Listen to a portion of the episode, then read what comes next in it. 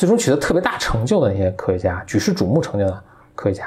他们一般都会把自己的门呢，他不会紧闭，他最多是虚掩。城市匆忙，我总迷失方向。路上行人神色慌张，我内心冰凉。只是在同一个欢迎来到 BOM 职场，大家好，我是峰哥。我是简丽丽，你美丽微笑，香香的味道就把我融化掉。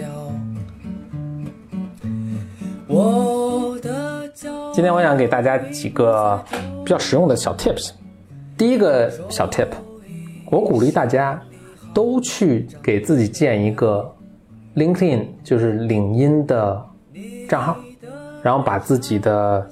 工作经历啊、毕业的学校啊填填充上去，包括呢在领英上呢跟跟别人建立就是连接上。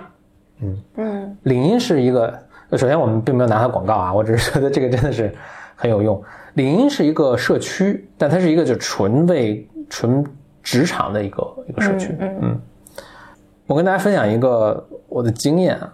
微信上现在好像不行了，但以前有一阵儿的时时候是可以把你的领英的账户跟你的微信账户绑定的。嗯绑定之后是产生一个什么结果呢？就是我点开你的微信，那个人的那个页面的时候，它就会有一个领英的领英的一个链接，你直接点去点进去呢，就变到他领英的那个账号了。这样你就直接能看到他的一个工作的一个状况。那首先一点是，比如说你你认识一个人，你当时可能记不住他太多信息啊。如果有这个的作为一个参考呢，以后一说话的时候，我如果忘了你是谁，我一点这个直接就能看到他，这是很实用的一点啊。嗯但它还有一个一个印象分，怎么说呢？比如说我去参加一个什么活动，我可能加了好多人啊，回头我再回去看大家的这个微信上的那个账号的时候啊，你会看到，凡是那个有自己领英的账号连接起来那帮人，整体来说是素质比较高、比较靠谱的。我说一些领英的一些实用的、直接使用的价值啊，咱公司的那个投资人最早就是通过领英来找到我们的。嗯嗯我经常收到我的，我其实有很多那个收到，比如说猎头来找我的一些什么工作机会啊什么，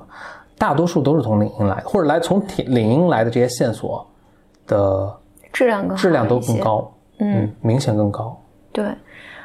我我自己，我从一个普通用户的角度来讲，我我是觉得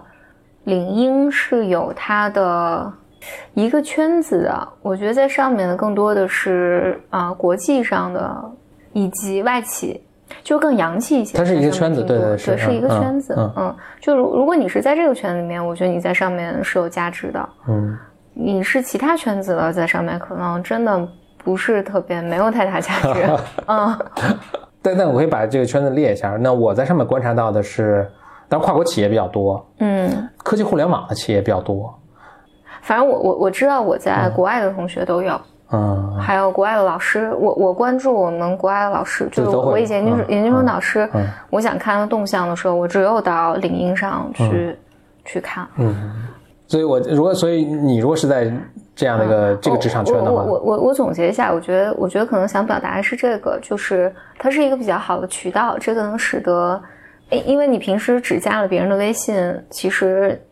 你可能只有机会介绍你现在的工作是什么。嗯，我对你的过去其实一无所知。然后这个，如果你有领英在绑在上面的话，我很容易对你带来更多的影响。就我能很快的知道你之前的教育背景啊，你之前的工作经历，你的擅长的东西是什么，这样其实给你自给你自己可能未来的合作啊、工作可能会带来更多的潜在的机会。嗯，另外就是大家更容易找到你。嗯就比如说，如果我是一个很好的工程师，比如说我是很好的做市场的，其实平常知道你的，尤其你的工作是一个不是对外的。什么叫对外的？就比如我做销售啊，我做市场啊，呃，我做 BD 啊，这些是对外的啊，所以这个你的圈子可能更广一些。但如果我是对内的，我是公司内部的，比如一位工程师，呃，或者我是某个流程管理的一个一个人，或者甚至我比如说产品经理，其实我的圈子更多是我们公司自己的人。嗯我做的成果也是公司自己的人知道，外面的人是不知道的。嗯，所以你放到领英上，那我就在领英上我一搜就能找到你啊，这是一个很好的一个，就等于你有一个公开的一个简历，让大家能搜到。第二点呢，给大家一个建议，一言以蔽之啊，就是你不要紧锁你的办公室的门，如果你自己有一间办公室的话。我给大家讲两个两个小故事啊。我这最先这句话是从哪听来的呢？是一个是我去听一个学术讲座，这是一个很很著名的科学家了，但这个这个人不重要。他的他就，但是他给这个讲座，他是说说我跟很多很了不起的科学家合作过，但是我看哪些科学家最终是获得很了不起的成就，而哪些科学家只是就说一般的故一般的好。他发现一个区别是在于，就是因为科学家嘛，都都都当当教授了，他可能大家都有自己的办公室。就那些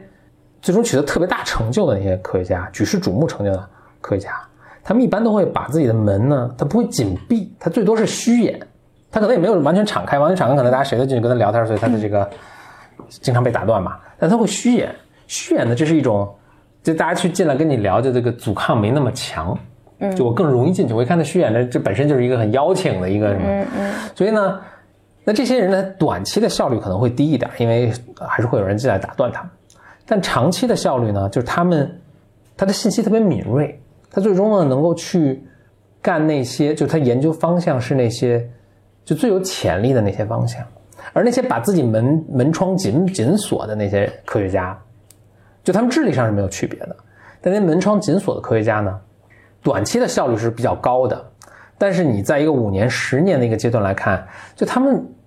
研究的那些课题总是稍微有点儿就方向不对，就没有研究到那些最有潜，就没有捕捉到最有潜力的方向在哪儿。嗯，老是，它原文叫做就 slightly wrong questions，就他们 work on 的这个 question 是 slightly wrong，稍微有一点点错。你的工作中也是有一个同样的一个规律在在起作用。我就我以前曾经工作过的一个环境，就是有一个同事，他就有很有趣的行为。就他老会拿着这个笔记本电脑，到一个公司里找一个公司会议室也多，他就会找一个小的会议室，就把门关着，然后自己在里面工作。他倒不是说偷懒，因为其实这个就都是玻璃门啊，大家也能看到他里面其实很很刻苦的在工作，而且其实他正是为了提高自己的效率，他不希望被别人打打扰啊什么的。在里面一关能关一天，那这个就不是一个很好的工作状态。我们我们我们之前有说过一个。你要 feel 你要捕捉到公司的这个部门跟部门之间的缝隙，这是最大的机会的一个所在。因为在部门内部，可能一个萝卜一个坑就填的特别满啊。嗯。就你要想有发挥什么，你要捕捉到这些缝隙。那这缝隙在哪儿？这个价值是怎么样？你怎么能知道？你是需要跟别人去交流的。嗯嗯。所以不要不要拒别人千里之外，哪怕你是为了提提高自己的效率，而是。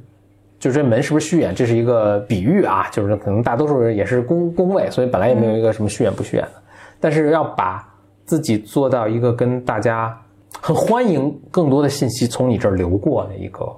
一个工作状态。嗯，这样你才能捕捉到，说新的项目在哪儿啊？哪些是有机会我可以主动请缨的呀？等等。嗯，我我以前也碰到过很多，我不想把这弄得好像这很复杂，但我以前也碰到过这种工作工作情况，就是。就碰到以前的有些同事，他会特别积极的要去参加一些其实已经快要被终止的一些项目，而且这并不是说什么秘密啊什么，就是但是他就完全没有对这个情况有一个判断，嗯，其实他初衷也都是很好的，就是觉得我要更多出把力啊什么等等。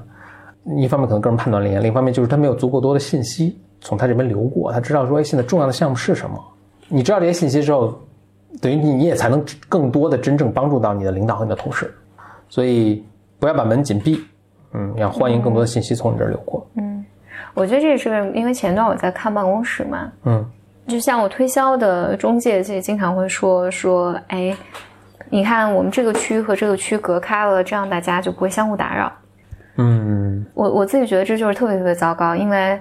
我不怕大家相互打扰，就怕大家之间的信息不知道我会让他干嘛，对，不流通。嗯，就是我觉得一个组织里面，组织架构里面。其实内耗最大的就是，咱们说成本吧啊，成沟通成本是最大，是的，沟通成本是最大的。所以你希望大家全都坐在一起，然后能够知道，能够用各种方式知道彼此在干嘛，以及哪些事情是呃可以不做的，哪些哪些事情是重要的。所以我觉得你说，就如果你你比如说你是管理者，你有单独的工作室，或者你有一个单独的工位。你也可以试着就是离大家更近一些吧。嗯，就不要关上你的门，就这个意思。其实你要你从这个角度去想啊，正在收听的你啊，你去想，你跟你你不管在哪家公司，你肯定会发现你们公司其实花了很大的时间，就花了很大的成本去组织沟通这个事情。比如你们肯定会有什么晨会啊，你们会有那种群发的邮件啊，嗯你们可能有一些工作的微信群啊，里面在发各种各样的信息啊、嗯更新啊等等。去看这些东西其实是是花时间的，也可能有些繁琐啊，可能好多其实跟你不见得有直接的啊什么关系。嗯这真的很多人就是不看。就说两点了，第一点就是公司用这种制度的方式去花那么多成本啊，一个晨会，你想我们几十个人花一个晨会讨论二十分钟，那那累积起来好十几个小时，这就有两三个人没上班，等于今天对吧？他为什么愿意花这个成本？他就是需要你知道。但是通过这些行政的手段，只能做到这个程度。我邮件发了给你了，你看不看还是你自己的事儿啊。你一看说这个跟我现在目前做的项目没关系，我就不看了，或者跟我目前完成这个这个月的这个销售目标没关系，我就不看了。那你可能就会丧丧失一些其他的机会，就是你最终对公司没有一个完整的一个，大家都在干嘛，对吧？这个方向在哪儿？你没有这个没有这个意识，你就会错失一些机会。但反过来说呢，就是大多数人其实对这个真的是不不 pay attention 的，不去注意这个事情。其实你要比较注意，你就能发现好多刚才说的这种存在着机会的缝隙，你就去你就捡着个儿大的去填补。而且有些东西都是一些小地方，比如说我上班我老戴耳机，这别人可能他有什么事想问问，他可能就问你旁边那个同事了，就不问你了，你可能也不知道在发不知道在发生什么，对吧？你戴耳机我也不想麻烦你，对吧？等等。哎，这个我有想到，就是，而且这还是回到我最近因为在看办公室，前一段年前嗯看办公室的时候，就我在想，因为公司里一定要有餐厅，因为我我我我们这几年公司一直都是有一个区域是大家一起吃饭的，嗯，大家都在办公室吃饭的时候，就中午吃饭的时候，其实不太正式的一个聊天讨论的机会。对是的，是的，对就这个这个时间其实很重要，因为是是在是在这个时间内，就是信息有意无意的在流通。嗯但是如果那个大家就是四散到楼下去，就是其他的餐厅，大家全散开了。就少很多很多沟通的机会。我记得这个想法是，好像在我也是刚开始创业的时候，我忘了听谁分享，他就他他们公司的那个呃接水机，啊这是饮水机我跟你分享的那就是那，哎好的好的，就是饮水机放在那儿，嗯，我完整是这样的，我是我其实并不知真假，但是我是这么在这个场合下听到的。我当时去参观皮克斯，嗯。就是那个拍动画片那个我一个朋友在皮克斯工作的这个哥们儿带我转，然后皮克斯的那个楼好像是乔布斯设计，就是说他有参与设计，他特别强调就说，哎，我们饮水机放哪儿，我们厕所放哪儿，嗯因为大家都要喝水的，你不管你什么人啊，你可以不吃饭，你都肯定都要喝水，他专门放在一个。就好像还挺不方便的一个地方，所以你要走很远。但是就你要大家要走过去，然后走过去的地方过程中，你就会更有机会撞到，比如说某一层的没有厕所，所以大家都要走下来去什么，这样就更多的不同部门人见面的一个机会。嗯我以前在读 MBA 的时候，有曾读过一个一个一一一个 case，这个公司的 CEO 专门把自己的桌子也不知道放在饮水机旁边，放在厕所旁边，老会有人就每天这个所有员工都会从那儿过，所以他想见谁呢？他都是哎你，我估计是等人上完厕所再出来是吧？对，你说哎我们来聊两句，所以他就对各种各样情况来的特别清楚啊。嗯所以如果你是在你们公司是一个工位，如果是能够有一定自由度的话，你就找那个饮水机旁边坐，嗯。或者那个小卖部，就现在不都有那个自己自动售货机嘛，就坐在那儿旁边，大家谁都会过来啊，过来你就跟人聊两句，嗯。嗯，这是 very very smart 的，其实是。嗯嗯，你成为一个枢纽，这个就是很重要，因为我我有留心到，就是我见到发展比较好的同事，中午的时候都会找不同的人吃饭，都会找不同的人吃饭，嗯因为是大家在吃饭的时候，慢慢就我对你熟悉，你对我熟悉，我知道你在做什么，你知道我在做什么，然后部门之间要合作的时候就很容易。就大家也在一个比较放松的聊天的情况下，那就你跟你干啥啊什么对吧？就我就跟你说了，这样对对，信息就互通有无啊，想法就就就会出来，所以是是，实实际上在职场里面吃饭是很重要、嗯很重要的一件事情。以至于啊，到比如说我现在，比如说新同事来，我看他头两天会抓这个吃饭，抓那个吃饭了，就我就觉得这个人 是会比较有潜力的。嗯，他对这个这个 things 是怎么 work，这个东西是这个这怎么怎么解释啊？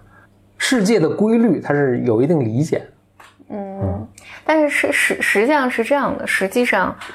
我我觉得说这个也不是想，因为有些人就是社恐嘛，我我觉得我自己也有社恐 yeah，就是我每次到这种比如说一个四十人、五十人的 community 里面的时候，吃饭都带给我巨大的压力，就是爬梯上面，比如说，嗯，就有种，因为我记得我在 DU 的时候，就 Draper University 的时候，那我们我们班不是三十多个人嘛，嗯每天早早上是免费的早餐，嗯，每天早上对我都无比的折磨，因为我要去吃那个免费的早餐，但是去的呢就意味着我必须要跟大家 social，然后必须要坐在某个桌子上跟大家说话，无比的痛苦，但还是做了这个事儿，不得不做那个时候。但我觉得现在在工作里面，实际上是这样，它它不是一个这个谈话的目的，其实不是呃社交交朋友，其实是如果你想完成你手上的工作的话，或者你希望你自己手上工作做得比较好的话，就这个是一个路径。所以实际上，你如果真的想在工作上有所成就的话，你自然会在吃饭的时候 找一些呃不一样的人来聊天儿，嗯，和吃饭另。外，我给大家一些信息信心啊，就是这个是可以练的，嗯，就就练呗。就是你可能永远不会成为一个特别八面玲珑的人，也没也没必要啊，但是你肯定会比现在做的好很多。嗯，那就那你就会发现你的这整个工作上的这个也会顺利很多。嗯，就练啊。OK，今天的节目就到这里啦。喜欢咱们 BYM 职场的听众朋友呢，可以在喜马拉雅 APP 上搜索 BYM 三个单词。哦，可能有些三个字母啊，三个字母，三个字母，对，BYM 三个字母。这个来自于咱们这个节目，这个 BYM 是什么呢？可能有些听众都不知道，叫做 Blow Your Mind 这个首字母的缩写，所以 BYM。天呐，大家已经不知道 blow your mind 了吗？那我觉得我们的那个开开头语还是要完整的说一下啊，对对对，因为后来就是改成就缩写成 BYM 了，所以这个最近新加入的观众可能都不知道这个出处。咱们这个节目呢，每周都会有更新，也欢迎大家呢给我们发邮件，我们的很多想法和这个讨论的话题呢，都来自于听众的邮件，我们的邮箱是 bymclub at outlook 点 com。下次节目再见。拜。我的骄傲已不再重要，说一声你好，紧张不得了。你的脸上写满了